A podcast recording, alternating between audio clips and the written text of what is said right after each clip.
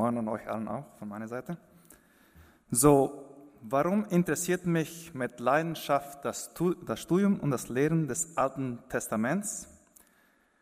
Weil ich dort Gott begegnen kann, der in unserer Menschensgeschichte und auch in unserer persönlichen Geschichte gegenwärtig und aktiv ist. Als ich mal vor Jahren mein Studium in IBA begann, hatte ich die Idee, dass man zum, irgendwie zum Himmel aufsteigen müsste, um da eine Begegnung mit dem Herrn haben zu können. Meine Vorstellung von Spiritualität und von Geistlichkeit war die des mystischen und des charismatischen Menschen, der herrliche Visionen der spirituellen und geistlichen Welt hat, der große Wunder mit Gott erlebt und der Autorität und äh, Einfluss in der Gesellschaft ausübt. Ein Beispiel für dieses Profil würde ja der Prophet Daniel sein.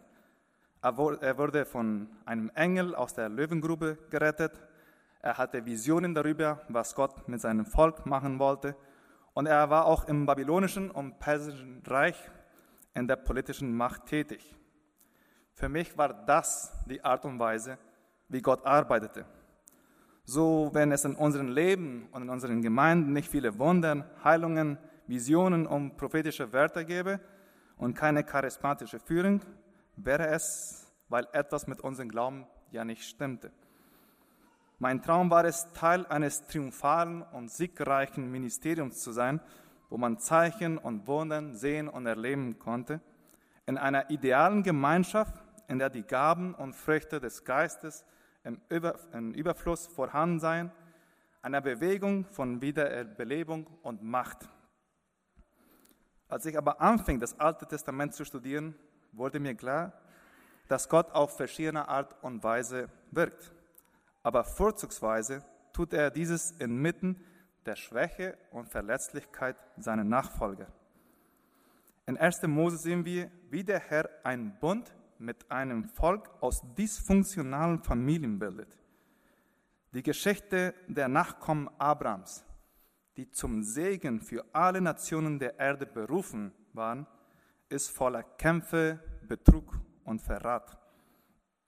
Abraham wollte Gott zu Hilfe kommen und bekam ein Kind mit seiner Sklavin Hagar, welches viele Konflikte in die Ehe und Familie brachte. Rebekka und Jakob stahlen den Segen, den Isaac seinem Lieblingssohn Esau geben wollte. Jakob wird später von seinem eigenen Onkel ausgetrickst und gezwungen, zwei Schwestern zu heiraten, Rachel und, Rachel und Lea, die um seine Liebe konkurrieren, indem sie Kinder für ihn zeugen. Schließlich ist Josef von seinen eigenen Brüdern verraten, die ihn beneiden und als Sklaven an Ägypten verkaufen. Aber bei all dem sehen wir immer wieder, wie der Herr bei seinen Dienern und ihnen seinen Schutz anbietet und jedes seiner Versprechen erfüllt.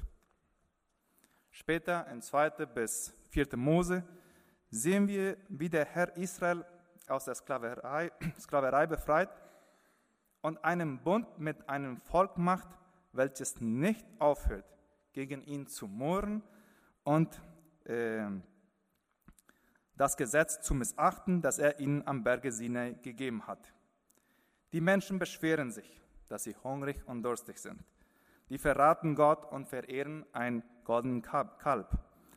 Die rebellieren gegen die Führung von Mose und Aaron und bezweifeln, dass der Herr die Macht habe, die Kanaaniter zu besiegen und ihnen das verheißene Land zu geben. Trotzdem verkündet der Herr inmitten von denen, dass er der Gott des Mitgefühls und der Barmherzigkeit ist, langsam zum Zorn und voller unerschöpflicher Liebe und Treue. Trotz der Tatsache, dass die Menschen immer wieder daran scheitern, den Bestimmungen des Bundes nachzukommen, bleibt er seine Verheißungen treu, welche er ihnen gegeben hat. Und dasselbe Muster von Gottes Macht und Liebe am Werk inmitten von Schwäche und Versagen kann in der Gründung Israels im Land Kanaan gesehen werden. Immer und immer wieder verlässt das Volk Israel den Herrn und dient anderen Göttern. Der Herr ist zornig und liefert sie den feindlichen Völkern aus, wo sie ausgebeutet und unterdrückt werden. Dort, inmitten der Schmerzen, schreit Israel zu dem Herrn und Gott hat wieder Mitleid mit ihnen und erweckt religiös-militärischen Führern, um sie von den Feinden zu befreien. Aber bald darauf kehrt das Volk zu den bösen Praktiken zurück und der Kreis beginnt immer wieder. Auffallend an all dem ist, dass Gott Israel niemals aufgibt. Er erweckt Könige, Priester, Propheten und Weise, um sie auf den richtigen Weg zu führen. Obwohl sie stur und rebellisch sind, führt der Herr mit diesen Menschen seinen Erlösungsplan aus. Hier müssen wir uns dann die Frage stellen, und wie ist unsere Realität als Christen? Sind wir total anders als das Volk Israel des Alten Testaments? Wir haben das Privileg, von Vater adoptiert, vom Sohn erlöst und vom Heiligen Geist geheiligt zu sein. Trotzdem sehen wir, dass es immer noch Chaos und Unordnung in unserem persönlichen und gemeinschaftlichen Leben gibt. Jeder von uns kämpft mit Schuld, mit Schmerz, mit Gebundenheiten. Aber wie Paulus sagt, Gott hat diesen kostbaren Schatz in uns gelegt, obwohl wir nur zerbrechliche Gefäße sind. Die Geschichte Israels erinnert, erinnert uns daran, dass der Herr gegenwärtig und aktiv ist inmitten unserer Kämpfe, Konflikte und Misserfolge. Sein Erlösungsplan gelingt sicher. Unsere Berufung besteht weiterhin darin, Gott zu kennen und ihn unter den Nationen bekannt zu machen.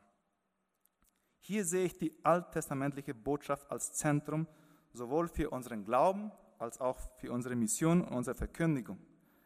Was, es, was ist denn unsere Weltanschauung, was wir glauben, leben und verkündigen?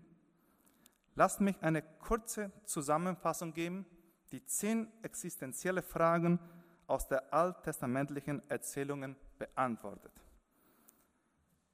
Zu die erste Frage. Was ist die Welt? Es ist der kosmische Tempel des Schöpfers, des Schöpfers, der heilige Raum, in dem Gott wohnt und sich seinen Geschöpfen zu erkennen gibt. Daher muss er gepflegt und geschützt werden. Zwei. Wer ist Gott? Gott ist einzigartig, transzendent, souverän über Schöpfung und Geschichte, unvergleichlich und gut. Er macht sich den Menschen bekannt durch seine Liebe, Treue und Erlösung. Er wird auch wütend auf das Böse und reagiert mit Urteilen, wie Matthias schon sagte, um Ordnung und Gerechtigkeit äh, wiederherzustellen. Drei. Wer sind der Mann und die Frau? Sie sind die Krone der Schöpfung die Repräsentanten Gottes berufen, um sich um den kosmischen Tempel zu kümmern. Ihre Berufung ist es, die Welt zu regieren und in einer gerechten und egalitären Gesellschaft zusammenleben. 4. Warum gibt es Böses und Leid auf der Welt? Ein Großteil des Leidens kommt von, dem, von der Wahl des Bösen. Das Böse kommt jedoch nicht von Gott sondern ist aufgrund des Missbrauchs der moralischen Freiheit durch den Menschen in die Welt gekommen.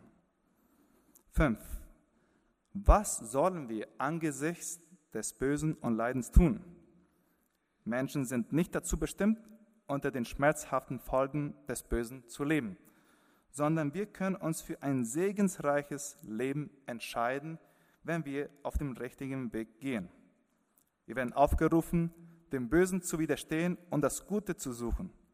Wenn wir das Böse nicht überwinden können, müssen wir es geduldig mit Hoffnung ertragen, während wir weiterhin das Gute suchen.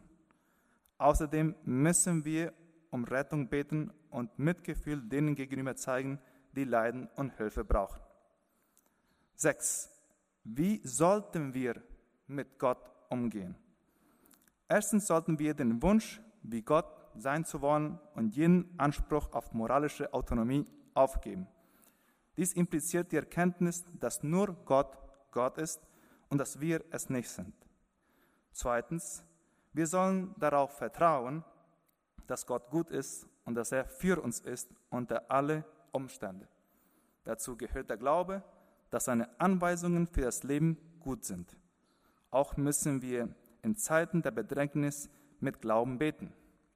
Drittens, wir sind aufgefordert, Gott mit all unserem Sein lieben, welches unsere Vernunft, Willen, Gefühle und Wünsche umfasst. Und viertens, wir sind berufen, Gott mit Freude zu gehorchen. Zu der siebten Frage. Wie sollen wir mit unserem Nächsten umgehen? Wir müssen unsere Mitmenschen, einschließlich unserer Feinde, lieben, ihr Wohlergehen suchen, sich um sie, um ihre Bedürfnisse kümmern. Außerdem sollten wir Gier und anderes, anderes Übeln vermeiden, wie Täuschung, Unterdrückung, Mord, Ehebruch, Diebstahl und so weiter. Acht.